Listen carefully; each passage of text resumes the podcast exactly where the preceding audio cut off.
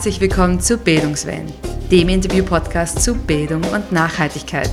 Mein Name ist Katharina Niescheik und ich darf euch heute durch die 26. Folge unseres Podcasts führen. Wir widmen uns aktuellen Entwicklungen im Bildungsbereich, wissenschaftlichen Erkenntnissen und interessanten Perspektiven im breiten Feld der Nachhaltigkeit. Wir diskutieren mit spannenden Persönlichkeiten, was es braucht, damit eine Bildung für nachhaltige Entwicklung gelingen kann. Heute zieht es wieder Menschen aus allen Ländern auf die Straße, um bei einem weltweiten Klimastreik ein Zeichen zu setzen. Klimaaktivismus ist ein wachsendes und viel debattiertes gesellschaftliches Phänomen. Der Klimawandel betrifft uns alle, jedoch betrifft er uns deshalb nicht überall auf gleiche Weise. Warum es so wichtig ist, sich daher grenzübergreifend über die Klimakrise auszutauschen, erklärt uns Eva Maria Heutzinger. Die Aktivistin und Mitbegründerin des Climate Walk ist seit mehreren Monaten zu Fuß unterwegs durch Europa und spricht dabei mit Menschen über den Klimawandel. Wir haben mit ihr über das Wandern fürs Klima, Bildung und Aktivismus für die Welt von morgen gesprochen.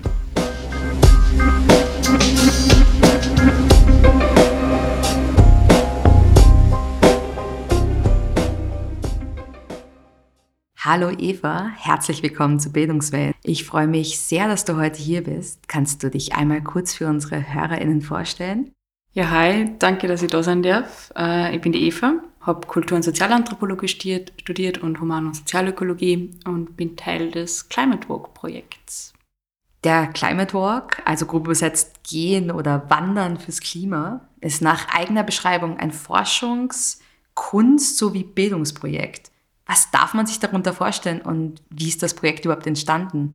Also das Projekt ist im April 2020 entstanden, wobei wir uns als Freunde zusammengetan haben und haben gesagt, okay, wir wollen irgendwie Aktivismus machen, aber das auch verbinden mit äh, Forschung, mit unterschiedlichen Medienkunstprojekten und Bildungsprojekten. Und haben gesagt, okay, passt, wir gehen durch Europa und, und das machen wir jetzt seit Juni letztes Jahres und da haben wir am Nordkap begonnen, dann im September in Cabo de Roca in Portugal und gehen gerade Richtung Wien. Und du kommst auch gerade frisch aus Frankreich zurück von einem Climate Walk. Erzähl mal ein bisschen darüber.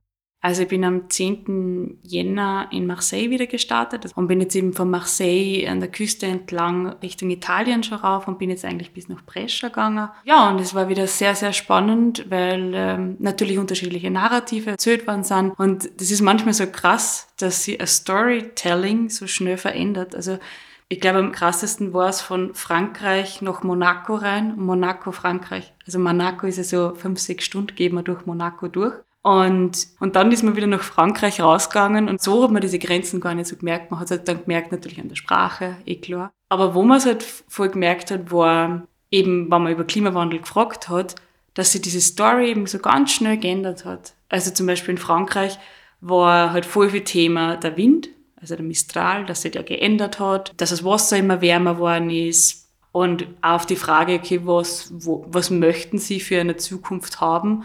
Und was ist ihnen wichtig? War halt in Frankreich oft diese, diese Antwort, sie wollen das gute Leben, was das auch immer heißt. Also haben wir natürlich mit den Leuten durchdiskutiert. Und dann in Italien war, ich will das natürlich alles nicht generalisieren, also nur, dass man so ein bisschen ein Gespür kriegt, war ein Thema natürlich, also wie wir noch an der Küste gegangen sind, halt das Wasser, dass das immer wärmer wird. Aber da war mehr das Thema, dass mehr Spezien reinkommen. Also da zum Beispiel jetzt, dass man Delfine sieht jetzt da, die was es halt früher nicht gegeben hat. Oder dass sich der Wind dort, auch, oder die Strömungen dort verändert hat, dass man jetzt zum Beispiel an gewisse Stellen nicht mehr schwimmen gehen kann, weil die Strömung so stark ist und man wird halt rausgerissen.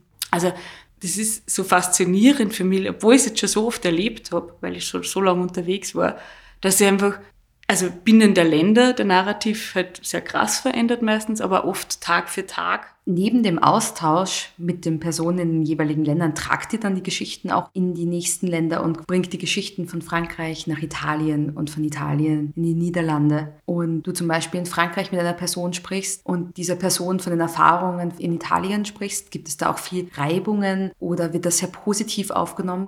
Ich meine, die erste Frage, die ich mir stelle, ist, ähm kannst du den Klimawandel wahrnehmen, also persönlich ja oder nah.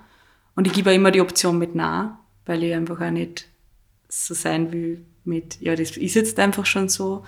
Und das ist eh zu 99,9 Prozent, das sagen, ja, das ist wahrnehmbar. Ich mache es dann meistens, dieses Storytelling, also dass ich den Austausch mache, Zum Beispiel in die Niederlande, da fällt es mir ein bisschen leichter gerade mit dem Wasserthema. Niederlande hat, hat ein Problem mit Wasser. Es wird überflutet werden, wenn die Klimakrise so weitergeht. Und dann haben wir es oft verbunden mit der Wasserknappheit in, in Portugal oder der Trockenheit in Portugal.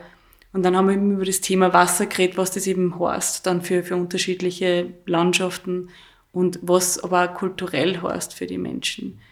Durch das, dass meistens so viel Raum eingenommen wird, weil die Menschen ganz viel zum Erzählen haben über ihre eigenen Erfahrungen, ist diese Verbindungen zu setzen der nächste Schritt. Und beziehungsweise wird das halt dann auch in Medienkunst oder im Bildungsprojekt und natürlich jetzt dann auch wissenschaftlich weiter transportiert. Genau, neben diesem Austausch, von dem du gerade schon gesprochen hast, sammelt ihr ja auch quantitative und qualitative Daten. Was passiert mit diesen Daten, wenn euer Weg zu Ende ist? Also die Daten werden natürlich aufbereitet, analysiert und wissenschaftlich wie auch nicht wissenschaftlich publiziert. Und in Planung ist zum Beispiel ein Climate Walkbook, beziehungsweise werden die Daten halt auch in Workshops weiterverarbeitet, beziehungsweise in Medienkunstprojekte. Und was der Climate Walk auch will, dass alle Daten dann für alle Menschen frei zugänglich sind. Also wir wollen ja in diesem Forschungsprozess die Art von Wissenschaft da verändern, dass es nicht nur unsere Daten sind, natürlich anonymisieren wir Dinge, aber sonst sind die ja dann frei zugänglich für jeden Menschen. Du hast vorhin schon erwähnt, aufgeteilt in zwei Teams, war die jetzt länger unterwegs. Ihr wart seit letzten Juni in 17 Ländern unterwegs tatsächlich. Und da habe ich mich gefragt, welche Herausforderungen sind euch auf dem Weg begegnet, mit denen ihr nicht gerechnet habt? Herausforderung ist auf jeden Fall das Gehen an sich. Also gerade am Anfang, es tut einfach weh, die erste Woche. Aber das ist einfach alles normal, die erste Woche, wenn du die erste Woche überlebt hast. So in der Welt. Warst du davor schon eine leidenschaftliche Wandererin? Ja. ich, ich, ich kenne das Weitwandern, bin schon Jakobsweg gegangen und darum kenne ich das. Was schon ist, wenn man sich mit einem Thema wie Klimawandel beschäftigt, muss man da schauen, dass es am psychisch noch gut geht am Weg, weil es, wenn man so nahe sieht, das Problem, und in der Landschaft sieht, in diesen Stories hört, ist das auch natürlich was Emotionales und man muss da schon gut auf sich aufpassen, dass man dann nicht in diese, diese Ohnmacht fällt, man kann nichts tun. Ich glaube, das sind die, die größten Challenge für, für einen selbst. Und natürlich ist er, also finanzielle Sachen, aber ja, im Sommer 2021 habt ihr euch sozusagen bereits auf den europaweiten Climate Walk habt ihr euch herangetastet mit der Aktion GEMA Austria, bei der ihr zwei Monate von Dornbirn nach Wien gewandert seid. Würdest du sagen, dass sich die Erkenntnisse, die ihr auf der nationalen Ebene gesammelt habt, dazu beigetragen habt, das Projekt ganz, auf ganz Europa auszuweiten? Es war eigentlich ein bisschen umgekehrt, weil es war geplant, dass der Climate Walk 2021 startet. Covid-bedingt. Und ich dachte, okay, das wird zu anstrengend mit Ländergrenzen und eben auch nicht zu wissen, okay, was, was passiert weiter. Und dann haben wir gesagt, okay, passt, machen wir, gehen wir mal durch Österreich. Also eigentlich war es so ein Witz, so, passt, gehen wir halt einfach rund um Österreich der Grenze entlang so. Und dann war so, oh, wir konnten wirklich durch Österreich gehen. Und das war eigentlich sehr cool, weil durch diesen zwei Monate, so dieser Probelauf im Prinzip, haben wir ganz, ganz viel gelernt und dadurch haben wir viel abschwächen können jetzt da von Challenges, die was jetzt zum Beispiel für einen großen Walk vielleicht vor uns gestanden wären oder eh vor uns gestanden sind, aber halt, da haben wir so viel, so viel Learnings gehabt und auch das Vertrauen, das funktioniert. Apropos Learnings, wie habt ihr euch eigentlich selbst auf die Umsetzung des Projektes vorbereitet und was waren eure eigenen Bildungsmomente in dieser Vorbereitung? Genau, in der Vorbereitung haben wir halt gemerkt, also wir kommen ja alle aus der Wissenschaft äh, und in der Vorbereitung haben wir halt gemerkt, okay, gewisse äh, Themen, wie zum Beispiel die 1,5-Grenze, dass das einfach ein sehr, sehr abstraktes Thema ist, auch für uns, wo wir sich mit Klimawandel, Klimakrise in unseren Studien zum Beispiel beschäftigen. Ähm, und haben sie dann gedacht, okay, wie, wie kann man das besser transportieren, diese ganzen, mm, was heißt 1,5 Grenze? Und eigentlich war da meine Mama sehr ausschlaggebend für mich zumindest, wie die gesagt hat, du Eva, erklär mir mal, wie, was ist das eigentlich? Was, was heißt 1,5 Grenze jetzt zum Beispiel für Oberösterreich, wo halt wir wohnen? Und ähm, aus dem raus okay, wir brauchen andere Kommunikation, wir brauchen andere Bildung ähm, zur Klimakrise. Und das war ein Teil, warum dass wir gesagt haben, okay, wir wollen zu den Leuten heim, wir wollen zu Erna im Vorgarten rein und sagen, hey, wie nehmt ihr Klimawandel wahr? Was sind eichere Erfahrungen? Jetzt nicht von unserer Sicht von, okay, wir wissen, da ist eine Trockenheit, da ähm, trocknet ein Moor aus, da wird's härter, sondern wie ist der Geschichte. Und aus diesen Geschichten von den Menschen, dass man die dann wieder verbindet, eben mit unterschiedlichen Strategien beziehungsweise auch Theorien, die jetzt wieder Wissenschaft wiederkommen. Also dass Bildung und Wissenschaft verbunden werden und eben dann unterschiedliche Strategien für nachhaltige Entwicklung halt gemacht werden. Wie du vorhin schon erwähnt hast, sind Teil der Climate Walks auch Workshops, die ihr anbietet. Wie gestaltet ihr diese und was ist euch in eurem Bildungsansatz bei den Workshops besonders wichtig?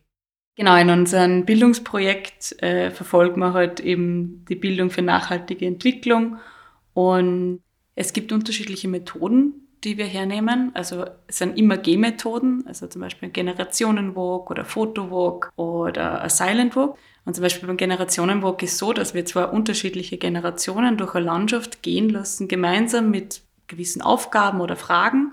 Und mit diesen Fragen sollen sie jetzt gemeinsam in Austausch treten, also die Erfahrungen, was die Menschen jetzt selber über die Landschaft haben. Und danach, also nach dieser G-Methoden, gehen wir halt zurück und reflektieren das mit den Menschen vor Ort und kontextualisieren das zum Beispiel mit Expertinnenwissen. Da waren wir zum Beispiel am Neusiedlersee letztes Jahr, da war das Thema Wasser und haben dann die Leute eben beim Neusiedlersee gehen lassen und dann haben wir wen vom Naturschutzbund da gehabt und der hat das halt dann noch erklärt, was da jetzt eigentlich wirklich passiert und das haben die Menschen dann eben verbunden mit ihren individuellen Erfahrungen. Und in welcher Weise werden die Erkenntnisse des Climate Walk verarbeitet? Nehmt ihr euch in eurem Projekt auch die Zeit, Gelerntes zu reflektieren und kritisch zu hinterfragen? Ja, auf jeden Fall. Also die, die Kritik oder die Reflexion ist eben Teil des Alltags des Climate Walks. Wobei wir auch immer wieder sagen, wenn wer von außen Kritik hat, was wir machen, beziehungsweise auch in der Bildung, immer her damit, somit kann man sie entwickeln, also auch diese Bildung weiterentwickeln und eben auch zum Beispiel beim Bildungsprojekt, wo man merken, gewisse Methoden funktionieren nicht oder gewisse Fragen funktionieren nicht, wird das halt auch immer weiterentwickelt. Also es geht ganz viel um diese Partizipation mit den Menschen. Es sollte nicht so sein, okay, wir, wir kommen da jetzt irgendwo hin zu den Heimatdörfern von den Menschen und wir kommen hin und sagen, hey, so und so, so und so muss sein. Ähm, sondern es sollte auf dieser gleichen Ebene sein, eben, dass es immer wieder was, was zurückkommt von, von den Menschen. Wie helfen eure selbsternannten fünf Dimensionen We Walk, We Listen, We Talk, We Create, We Connect dazu bei, mit der Komplexität der Klimakrise umzugehen und diese zu dekonstruieren? Also eigentlich sind es vier Dimensionen, die aktiv sind und die fünfte Dimension, die Connect, wobei das E, das A geschrieben, also, also das Verbindende und Aktive, das ist eben dieses Ziel und das dieses äh, Dekonstruieren auch. Also die Verbindungen eingehen, einerseits von diesen lokalen, globalen Themen von Klimawandel, also wie sich Klimawandel lokal beziehungsweise eben auch in Verbindung mit global auswirkt, dann was es mit Menschen macht an sich, wie, wie Menschen individuell das merken und das Individuelle aber dann auch wieder aufs Kollektive heben. Also diese Verbindungen sind eigentlich unser, unser Ziel und mit dem wollen wir der Klimakrise entgegenschreiten. Und welche Erkenntnis, die ihr gesammelt habt auf eurem Weg, hat dich besonders berührt? Also am berührendsten finde ich, dass ganz, ganz viele Menschen in Europa die Klimakrise wahrnehmen können und das auch ernst nehmen. Und also um ein Beispiel zu geben, das hat mich das war jetzt letzte Woche erst äh, sehr berührt. Jetzt sind wir gerade zwischen Manerbio und Brescia gegangen und äh, wir haben einen Hirten getroffen. Und wann trifft man nur einen Hirten? Also das ist irgendwie so ein Hirte mit 100 Schafe, fünf Hunde und zwei Pferde waren dabei. Und die Pferde haben uns dann so ein bisschen angeknappert währenddessen, dass wir ihn interviewt haben. Und er war so witzig, weil ich habe gefragt, okay, wie nimmst du den Klimawandel wahr? Und er hat am Anfang die Trockenheit gesagt und dann nur so, ja, es gibt keinen Winter mehr. Und ich wollte dann nur so weiterfragen, ja, wie merkst du, dass es keinen Winter mehr gibt? Und er hat so Kopfschüttelt mir angeschaut, so, was ist das jetzt für eine Frage? Es gibt einfach eine Saison nicht mehr. Gibt's nicht mehr da. Früher hat es gegeben, also er ist jetzt irgendwie 35 Jahre Hirte schon. Und ich muss sagen, das hat mich so berührt, weil ich mir dachte, boah, krass, jetzt wird mir das gerade eigentlich erst einmal bewusst, was das heißt. Es gibt einfach eine ganze Jahreszeit nicht mehr. Was das heißt, also was das jetzt für mich auch heißen würde, dass ich jetzt keinen Schneemann mehr bauen kann, Schneefrau. Dass ich, also dass das einfach auch kulturell was mit einem macht. Dass man die Jahreszeiten, also dass ich das Jahr nicht mehr aufteilen kann. Und das hat mich einerseits sehr alarmierend gemacht und andererseits habe ich mir wieder gedacht, puh, warum fragst du denn eigentlich da nochmal nach, wenn es eh schon so klar ist? Also so ganz eine klare Antwort von, hey, es gibt keinen Winter mehr. Vielleicht, wenn man selber in dem Moment gar nicht fassen kann.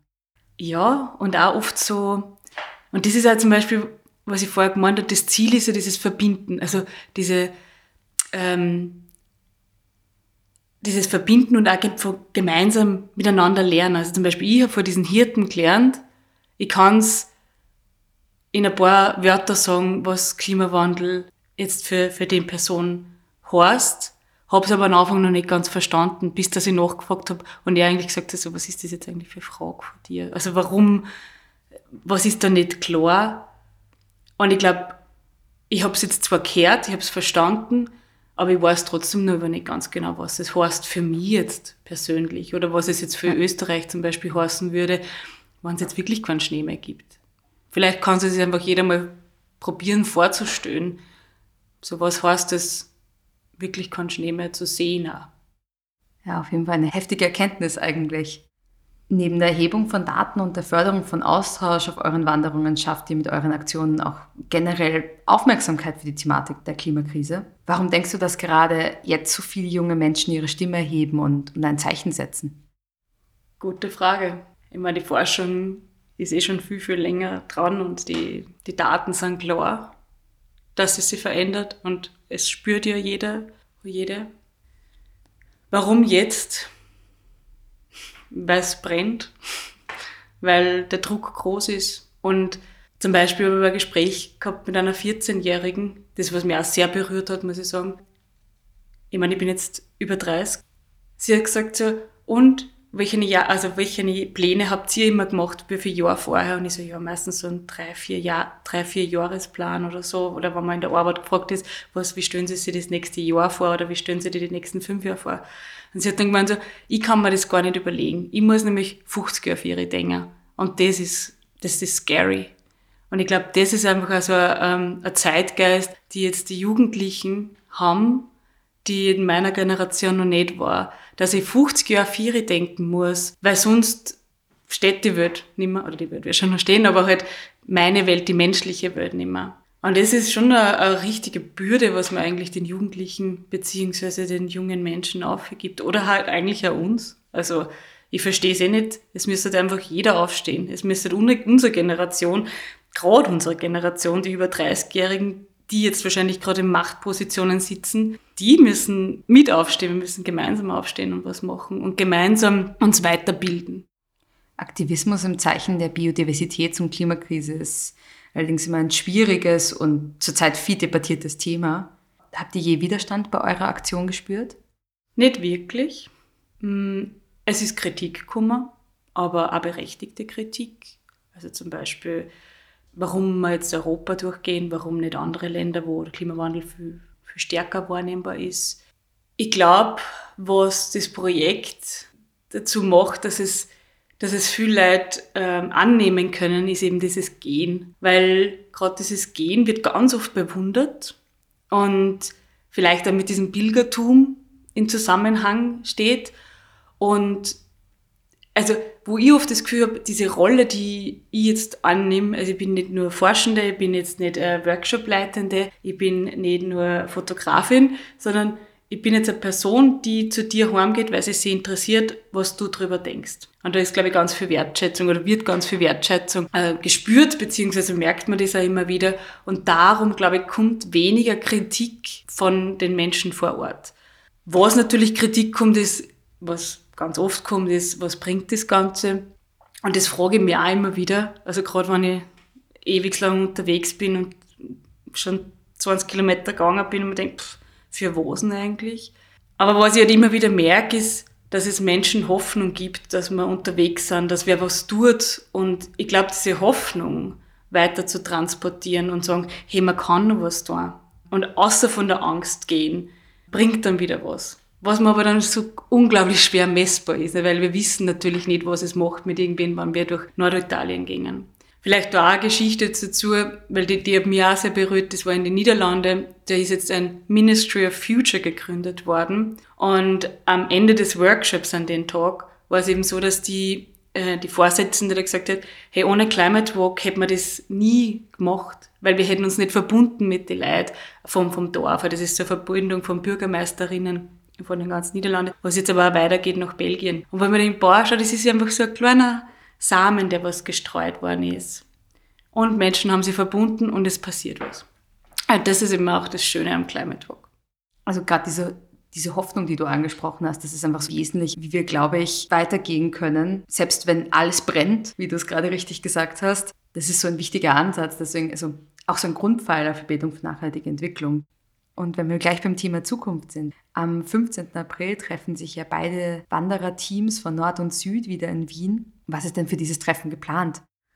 Also es ist ein Ankommensevent, ein kleines geplant. Äh, wir haben jetzt gesagt, wir machen nichts zu Großes aus dem Grund, dass uns selber nicht überfordert, also gerade wenn man so lange unterwegs ist. Aber es ist dann geplant im Herbst ähm, ein Event, wobei wir eben die Outcomes äh, nun mal präsentieren werden, dort auch wieder Geh-Workshops geben wird und ja, dieses äh, nur präsentieren werden, äh, für öffentlicher zugänglich.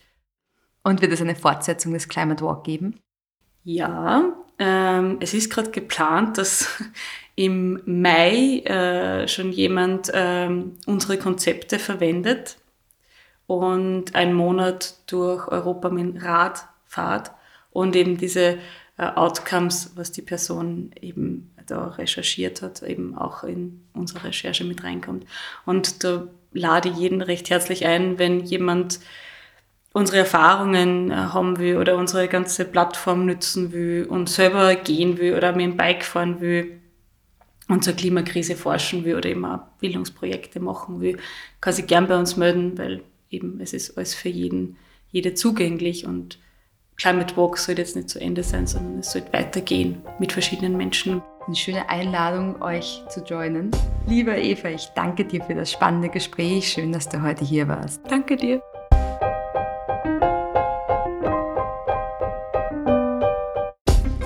Das war unser Gespräch mit Eva Maria Heutzinger. Wir haben es Ende Februar 2023 in Wien aufgenommen. Weitere Informationen zu dieser Folge sowie die Links zum Climate Walk findet ihr in den Show Notes und auf unserer Sendungsseite unter www.umweltbildung.at slash podcast. Die Musik stammt wie immer von Grapes. Bildungswellen ist ein Projekt des Forum Umweltbildung im Auftrag des Bundesministeriums für Klimaschutz. Wenn ihr in Zukunft keine neue Folge verpassen möchtet, könnt ihr unseren Podcast übrigens über alle gängigen Plattformen auch ganz einfach abonnieren. Ihr könnt uns auch gerne eine Bewertung dalassen. Wir freuen uns nicht nur über das Feedback, sie hilft auch der Sichtbarkeit. Kommentare, Anregungen und Empfehlungen könnt ihr wie gewohnt am podcast.umweltbildung.at senden. Die nächste Folge von Bildungswellen erscheint am 7. April. Bis zum nächsten Mal. Auf Wiederhören.